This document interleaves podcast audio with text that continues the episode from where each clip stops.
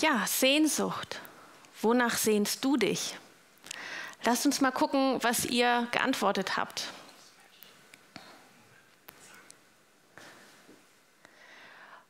Ganz oben drauf steht Ruhe und Gemeinschaft, Frieden und Freunde, danach sehnt ihr euch. Aber ich sehe auch, ihr sehnt euch nach Bewegungszeit, endlich mal wieder Freiheit zum Bewegen, Normalität, Gemeinschaft mit Gott. Ihr sehnt euch nach der eigenen Familie, nach Urlaub, Ausschlafen, stressfrei, Ermutigung, sorgenfrei. Ihr sehnt euch nach Lösungen. Ja, das kann ich gut verstehen. Heute möchte ich über das Reich Gottes sprechen und im Speziellen über einen Bibelvers, der steht bei Matthäus im sechsten Kapitel, Vers 33. Trachtet zuerst nach dem Reich Gottes und nach seiner Gerechtigkeit, dann wird euch das Übrige alles dazugegeben. Was hat das mit Sehnsucht zu tun und warum haben wir uns genau diesen Vers heute ausgewählt und ausgesucht? Ich fange mal mit der zweiten Frage an. Ich glaube nämlich, dass der Vers uns ausgesucht hat und nicht umgekehrt. Seit fast einem Jahr feiern wir jetzt gemeinsam Gottesdienst, CVJM und OA. Was zuerst eine Übergangslösung war, das entwickelt sich jetzt zu einem langfristigen Projekt, nach, ja, eine langfristige Zusammenarbeit. Und im Entscheidungsprozess dazu wurde uns genau dieser Vers immer wieder wichtig. Ja, bleibt zusammen, feiert gemeinsam Gottesdienst und dabei trachtet nach dem Reich Gottes und seiner Gerechtigkeit. Und das Übrige wird euch dazugegeben. Und die Sehnsucht, wie kommt die ins Spiel? Warum sollte ich etwas anstreben, was mir nicht am Herzen liegt? Ich wünsche mir und ich bete, dass die Sehnsucht nach dem Reich Gottes in deinem Herzen und in meinem Herzen immer größer wird, damit das mit dem Trachten ganz leicht ist. Aber was ist dieses Reich, nach dem wir trachten sollen? Mit dem Reich ist der Einflussbereich Gottes gemeint. Das ist sein Hoheitsgebiet, da wo sein Einfluss uneingeschränkt gilt. Wir sollen also danach trachten, dass sich Gottes Einflussbereich vergrößert, ausbreitet. Warum ist das nötig? Schau dir doch mal an, wie es in der Welt aussieht. Hast du gestern die Nachrichten gesehen oder sonst davor? Krieg, Terrorismus, Rassismus, Corona, Klimakrise. Die Welt ist ganz schön durcheinander, ganz schön kaputt. Keiner von uns denkt, dass das eine gute Sache ist, oder? Jeder von uns sehnt sich nach einer besseren Welt. Siehe Wortwolke, wo ihr gesagt habt, ihr wünscht euch Frieden und Freunde und Gemeinschaft, Lösungen. Gott hat diese bessere Welt geschaffen. Daran glauben wir Christen. Wir Menschen haben uns damals umeinander gekümmert. Wir haben uns um den Planeten gekümmert. Gott hat sich um uns gekümmert. Gott hatte alles wunderbar eingerichtet, es war nicht nur eine bessere Welt, nein, sie hatte die Note sehr gut. Dazu müsst ihr nur mal in den Schöpfungsbericht ganz am Anfang in der Bibel gucken. Und wie sind wir dann in eine Welt gestolpert, die so durcheinander, so kaputt ist? Wir Menschen haben irgendwann angefangen, uns zu entscheiden, wir möchten alles selbst in die Hand nehmen. Und dann haben wir unsere eigenen Ziele über die Bedürfnisse der anderen Menschen gestellt. Die Beziehungen untereinander gingen kaputt. Die Beziehung zu Gott ging kaputt. Wir haben uns nicht mehr umeinander gekümmert und um den Planeten. So ist das Böse in die Welt gekommen und hat sie zerstört. Nun ist es aber so, dass Gott uns und den Planeten viel zu sehr sieht, als dass er sich zurücklehnt und untätig zusieht. Er hatte einen Plan. In Gestalt eines Menschen, in Gestalt von Jesus, ist er in die Welt gekommen, mitten rein in unsere zerbrochene Welt. Und da hatte Jesus uns dann beigebracht, wie wir ein besseres Leben führen können. Und darüber hinaus hat Jesus all den Mist, den wir verbockt haben, auf sich genommen. Er hat die Schuld bezahlt, als er am Kreuz für uns gestorben ist. Und das ist der Schlüssel, dass die Beziehung zwischen uns Menschen und Gott wiederhergestellt worden ist. Was ist unsere Antwort darauf? Na, in einer Welt, die immer noch durcheinander und kaputt ist, da hat Jesus eine Revolution gestartet. Jetzt, wo die Beziehung zwischen Gott und uns Menschen wieder heil ist, soll auch der ganze Rest wiederhergestellt werden. Wir Menschen sollen wiederhergestellt werden. Die, die Beziehungen untereinander sollen heil werden. Der ganze Planet soll wiederhergestellt werden. Und diesen Auftrag gibt Jesus uns, seinen, Auf, seinen Nachfolgern. Geht da raus, macht wieder heil, was kaputt gegangen ist, und zwar in Jesu Namen. Wenn Jesus uns also auffordert, dass wir nach dem Reich Gottes und seiner Gerechtigkeit trachten sollen, dann heißt das also, wir dürfen an seiner Mission mitarbeiten. Wir sollen und dürfen. Alles, was hier auf der Erde schiefläuft, das soll wieder zurechtgerückt werden. Wo Krieg und Unfrieden herrscht, da soll Frieden einkehren. Wo Tod und Krankheit quälen, da soll Heilung geschehen in Jesu Namen. Da, wo wir Raubbau an der Natur üben, da sollen wir wieder gute Verwalter der Schöpfung werden. Aber wie geht das mit dem Reich Gottes? Wie kann das aussehen? Jesus hat ganz viel damals über das Reich Gottes gesprochen und er hat Gleichnisse genutzt, um zu erklären, was er meint mit diesem Reich Gottes. Lasst uns zwei davon mal genauer anschauen. Die stehen bei Matthäus im Kapitel 13, die Verse 31 bis 33. Jesus erzählte der Menge ein weiteres Gleichnis. Mit dem Himmelreich ist es wie mit einem Senfkorn, das ein Mann auf sein Feld sät.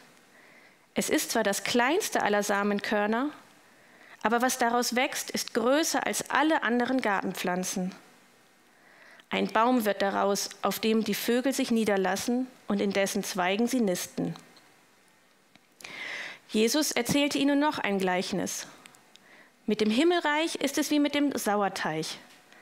Eine Frau nimmt eine Handvoll davon, mengt ihn unter einen halben Sack Mehl und am Ende ist die ganze Masse durchsäuert. Zwei ganz kurze Bilder, wie das mit dem Himmelreich ist, wie das aussieht, wie es sich ausbreitet, vergrößert. Senfkorn, Sauerteig. Da fallen Unterschiede auf, es gibt aber auch Parallelen. Ich fange mal mit den Parallelen an. Das jeweilige Ausgangsprodukt ist super klein im Vergleich zu dem, wo es wirkt und was das Endergebnis ist. Das Senfkorn ist von so geringer Größe, dass es schon sprichwörtlich geworden ist. Es ist tatsächlich eines der kleinsten Samenkörner überhaupt. Und nur ein einziges dieser Samenkörner wird auf das große Feld des Bauern eingesät. Stellt euch das mal vor, ein großes ja, Feld und im Vergleich dazu das kleine Senfkorn. Was kann das schon bewirken, so klein und unscheinbar wie das ist? Naja, es bewirkt, dass ein Senfbaum daraus wächst. Das ist eine Staude, die wächst drei bis vier Meter in die Höhe. Und tatsächlich nisten sich dort verschiedene Vogelarten ein, nämlich solche, die diese öligen Senfkörner total gerne mögen. Beim Sauerteig ist das ähnlich. Beim Brotbacken setzt man dem Teig aus frischem Mehl alten, gesäuerten Teig hinzu, also ein kleines Stück davon. Und zwar wurde das vom letzten Mal backen aufbewahrt. Und dadurch wird der ganze Teig durchsäuert und gelockert. Die Frau im Gleichnis, die nimmt eine Handvoll davon. Ich weiß nicht, wie viel das ist, vielleicht 100, 200 Gramm.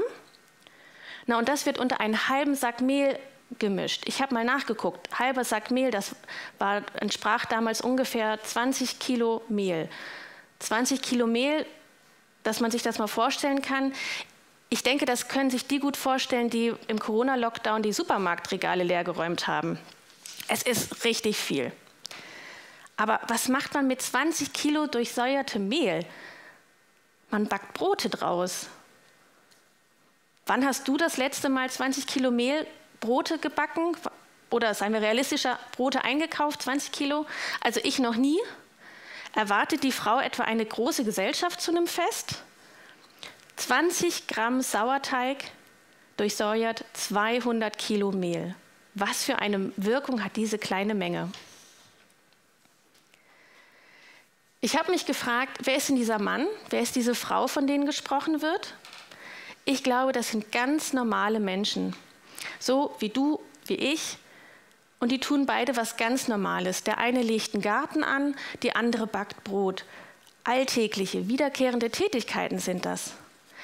Diese Menschen, die setzen etwas Kleines, Unscheinbares ein und sie erwarten Großes. Und genau das ist auch so eine Parallele in den beiden Gleichnissen. Am Ende steht nämlich ein riesiges Ergebnis. 20 Kilo Mehl sind bereit, verbacken zu werden. Davon wird eine ganze Hochzeitsgesellschaft satt. Der Senfbaum, der bietet nicht nur die Senfkörner, aus denen man Senf und auch Medizin herstellen konnte oder auch heute noch könnte.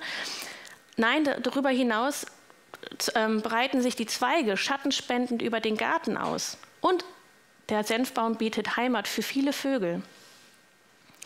Aus klein wird groß. Aus wenig, winzig, unbedeutend wird mehr als genug. Und das ist die Freudenbotschaft am Ende dieser Gleichnisse. Fülle und Überfluss erwarten uns.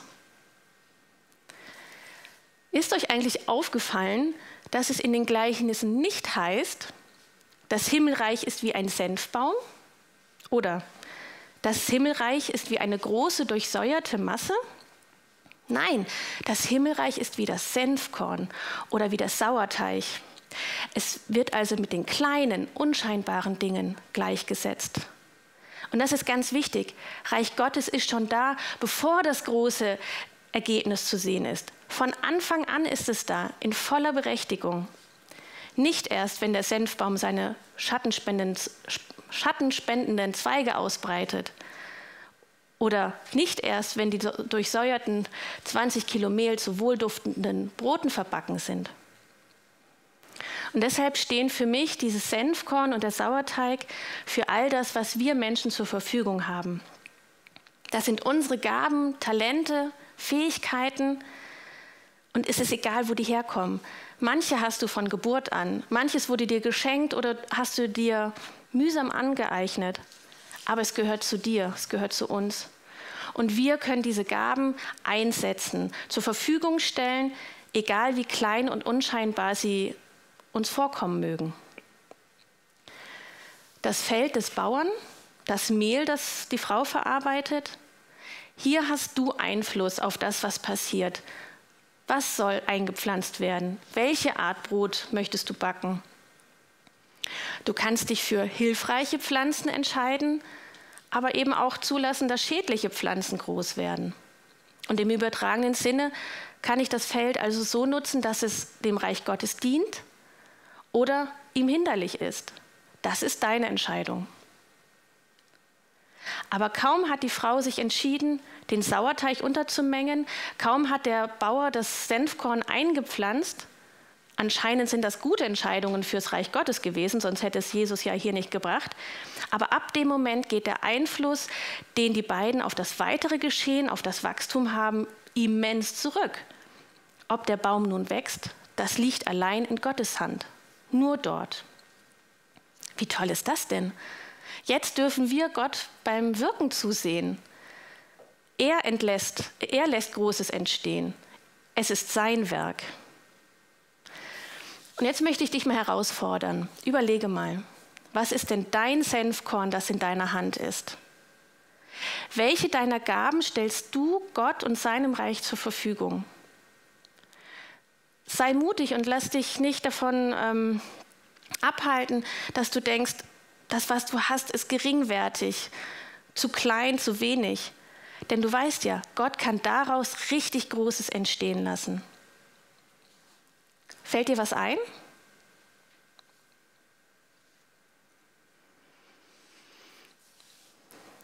Die Gleichnisse zeigen auch Gegensätze auf. Der für mich wichtigste Gegensatz bezieht sich auf die Wirkung vom Reich Gottes. Wie stellt sich das Reich Gottes dar? Wie präsentiert es sich? Wer kriegt was davon mit? Bei dem Senfbaum ist es so, mit seinen schattenspendenden Zweigen, das ist für alle sichtbar. Man braucht nur einmal über den Gartenzaun zu blicken.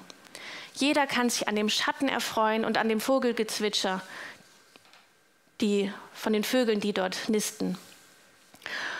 Und ich glaube, so ist es auch gemeint, dass auf diese Weise jeder in den Genuss dieser besseren Welt kommen kann, des Reiches Gottes. Gottes Reich ist für alle da, auch für die Leute, die Gott vielleicht noch gar nicht kennen. Mit dem Sauerteig dagegen ist es anders. Die Verarbeitung des Sauerteiges, dieses Untermengen, das spielt sich drinnen ab, im Haus. Das ist eher im Verborgenen. Der Sauerteig, der verschwindet sozusagen, denn er geht ja im Mehl nachher auf. Hier geschieht etwas, das bleibt unsichtbar, für andere gar, vielleicht erstmal gar nicht wahrnehmbar. Und doch hat der Sauerteig eine kraftvolle und durchdringende Wirkung. Alles wird durchsäuert. Nichts bleibt unberührt. Oder übertragen, Gottes Reich durchdringt alles. Es geht bis ganz tief nach drinnen. Dort, wo Gott dich berührt, da geschieht inneres Wachstum, Heilung, Stärkung, Kräftigung. Gottes Reich hat also beides.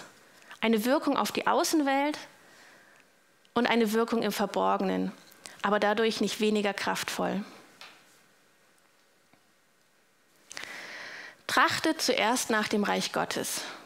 Wir sollen uns also um das Reich Gottes in unserem Leben bemühen, danach streben, dass es sich ausbreitet, nicht nur im Himmel, sondern hier auf der Erde, hier jetzt soll es Wirklichkeit werden. Habt ihr diesen kleinen Zusatz gehört? Zuerst. Jesus stellt hier eine Priorität, ähm, gibt eine Priorität vor. Nicht irgendwann oder am Ende, sondern zuerst. Das kann beides sein. Entweder eine zeitliche Angabe, es kann aber auch eine inhaltliche Gewichtung sein. Auf jeden Fall ist es wichtig, dass ähm, Gottes Reich und das Trachten danach an erster Stelle stehen. Fangen wir mal mit der zeitlichen Perspektive an. Am Anfang eines Tages, am Anfang einer Woche, am Anfang eines Jahres. Es geht darum, dass du dir jeweils zu Beginn Zeit nimmst. Zeit für Gebet, für ein Gespräch mit Gott, ja, wie ist denn das mit dem Reich Gottes? Was ist mein Beitrag? Welches Senfkorn hast du in meine Hand gelegt, dass ich es deinem Reich zur Verfügung stellen kann? Vor wenigen Wochen habe ich mir auf mein Handy eine App runtergeladen. Da ging es nur um Spielchen für den Zeitvertreib. Man sollte kleine Rätsel lösen. Und zwar, wie man einen kleinen Fisch durch ein gefährliches Tunnelsystem führt, ohne dass er Schaden nimmt. Was ich vor Installation des ähm, Spieles nicht wusste, war, es war so konzipiert, ich konnte gar nicht mehr aufhören. Ähm, ich habe immer weiter gespielt, weil du kriegtest immer Belohnungen für das eine und musstest hier noch und musstest da noch. Zum Beispiel, ähm, wenn man ein Rätsel gelöst hatte, kriegte man einen virtuellen Fisch. Den konnte ich in ein virtuelles Aquarium setzen und die kriegten sogar virtuell Hunger. Wenn man die Fische nicht rechtzeitig fütterte, kriegte man Minuspunkte. Was hatte das für eine Auswirkung auf mich? Morgens, wenn ich wach geworden bin, war mein erster Gedanke, schnell ans Handy und die Fische füttern. Nichts von wegen trachte zuerst nach dem Reich Gottes. Da hatte mich die Welt mit ihren Ablenkungen eingelullt. Die App hat mich gelebt, nicht umgekehrt. Als ich das durchschaut habe, habe ich die App schnell gelöscht und ich bin sehr dankbar drum, dass ich mich davon befreien konnte. Kennst du das auch? Gibt es bei dir auch irgendwas, was sich in der Prioritätenliste ganz nach vorne drängelt? Das müssen nicht immer solche elektronischen Spielchen sein, das kann ganz unterschiedlich aussehen. Bei manchen ist es die Sorge nach dem Geld, bei anderen die Sehnsucht nach Anerkennung. Ich vermute, dir fällt gerade was ein, was es bei dir ist. Der Teufel hat nämlich einfach echt gute Tricks drauf, uns immer wieder abzulenken von dem, was wirklich wichtig ist. Wir können dem aber auch was entgegensetzen. Wir können ja unsere eigenen Tricks anwenden. Zum Beispiel ist ein so ein Trick, ähm, dass du dir die Zeiten mit Gott wirklich konkret einplanst. Am besten direkt in deinen Terminkalender. Vor kurzem hatten wir einen Referenten im offenen Abend, Lukas Knies, und der sagte zu dem Thema, überlass die Zeiten mit, zum Gebet, zum Gespräch mit Gott nicht dem Zufall. Denn Zufall bedeutet normalerweise Ausfall. Wie ist das inhaltlich mit dem Reich Gottes? Ist das dein erster Gedanke, wenn du Entscheidungen triffst? Ist das deine Grundhaltung, dass du nach dem Reich Gottes trachtest? Wie ist das, wenn du eine Entscheidung triffst? Soll ich das tun oder jenes? Dann wäre eine Leitfrage, was davon dient dem Reich Gottes und seiner Gerechtigkeit? Wie also klappt das mit dem Trachten, zuerst Trachten nach dem Reich Gottes, mit allem, was ich bin, was ich habe? Setze Prioritäten, plane dir die Zeiten ein. Und dann bitte Gott, dass er dir zeigt, wo ist denn gerade eine Not, ein Unfrieden, wo es herrscht Ungerechtigkeit, wo möchtest du Gott mit deinem ähm, Himmelreich Heilung, Wiederherstellung reinbringen. Es gibt ein tolles Lied, das heißt Hosanna, und da, gibt's, da wird diese Bitte ganz toll drin aus, ähm, ausgedrückt. Zeig mir, wie man liebt, wie du, wie du liebst, wie du mich liebst, und lass mich fühlen, was dein Herz bricht. Wenn ich dieses Lied singe, dann ist das genau meine Bitte, dass ich darüber nachdenke. Und wenn Gott dir dann gezeigt hat, was ist mein Part in dieser, dann muss, also wenn Gott dir was gezeigt hat, dann frag ihn, und was ist jetzt mein Part in dieser Not, in diesem Unfrieden? Was kann ich jetzt tun? Und wenn du das verstanden hast, wenn du da was gemerkt hast, dann sei gehorsam und diene in der Situation. Und zwar zuerst und nicht erst, wenn alles andere, was dir wichtiger erscheint oder was dich sonst wie ablenkt, erledigt ist. Denn seien wir mal ganz ehrlich, alles zuerst erledigen, das passiert nie. Also, pflanze dein Senfkorn ein in diese Situation und lass Gottes Einflussbereich dort größer werden. Ein letzter Tipp noch. Lass nicht zu, dass das Trachten nach dem Reich Gottes im Keim erstickt wird durch die Sorgen um all das, was du zum Leben brauchst. Essen, Trinken, Nahrung, Arbeit. Ähm, und ich weiß, solche Sorgen sind gerade jetzt in der Corona-Zeit echt nach oben gekommen bei ganz vielen. Nein, tausche diese Sorgen ein gegen Vertrauen, Vertrauen auf Gott. Denn Jesu Aufforderung, dass ihr nach dem Reich Gottes trachten sollt, das geht ja noch weiter, da steckt ja eine Verheißung danach. Er sagt, dann wird euch alles andere zufallen, dazugegeben. Und dieses alles andere, damit meint Jesus wirklich ganz konkret all das, was du zum Leben brauchst. Essen, Trinken, Kleidung. Ich möchte jetzt noch mal einen kurzen Bogen schlagen ähm, dazu, dass wir im OA und CVJM diesen Bibelvers bekommen haben bei der Frage nach unserem gemeinsamen Gottesdienst. In welche Not, in welche Lücke stellt Gott uns mit dem Gottesdienst? Im September werden wir den ersten Geburtstag feiern, das erste Jubiläum sozusagen vom Gottesdienst. Und dann werden wir euch mit einer Umfrage beteiligen, genau diese Frage zu bewegen. Betet dann mit uns und überlegt, was hat Gott vor mit unserem Gottesdienst? Wie kann unser Gottesdienst so aussehen, dass wir Salz und Licht für unsere Stadt sind? Wie kann der aussehen, dass sich Gottes Reich hier ausbreitet in Stuttgart? Ihr dürft also gespannt sein auf September. Da möchten wir mit euch zusammen feiern und auch dem Thema nachgehen. Ich hoffe, ich konnte euch ein bisschen Sehnsucht wecken. Wecken, äh, Sehnsucht nach mehr, nach mehr Einflussbereich von Gott in deinem Leben, im Leben deiner Familie, deiner Nachbarschaft, bei deinen Arbeitskolleginnen oder überhaupt hier in der ganzen Stadt Stuttgart? Sehnsucht nach der Ausbreitung von Gottes Reich, das Heilung bringt, Kaputtes wieder herstellt. Und dieses Reich, das kommt ganz unscheinbar daher, wie so ein Senfkorn oder wie eine Handvoll Sauerteig. Und doch ist es kraftvoll und breitet sich aus. Entweder dynamisch und sichtbar nach außen, aber auch unsichtbar nach innen in die Tiefe. Auf jeden Fall ist es unaufhaltsam. Und das Tolle ist, wenn Gott drin ist, dann wächst es ganz von allein. Lasst uns noch beten. Vater, ich danke dir, dass du uns mit eingebaut hast in deinen Plan, die Welt wieder zu einem besseren Ort zu machen, die Welt wiederherzustellen in das, was du dir ursprünglich ausgedacht hast für uns. Für uns Menschen, für die Beziehung zu dir und für den ganzen Planeten. Danke, dass wir mitmachen dürfen. Und danke, dass es dir reicht, wenn wir dir unsere kleinen, unscheinbaren Gaben zur Verfügung stellen. Sie dir widmen und in Jesu Namen zur Verfügung stellen. Zeig uns, wo die Not herrscht Zeig uns, was dein Herz gerade bricht, wo du rüber traurig bist und wo wir mithelfen dürfen. Amen.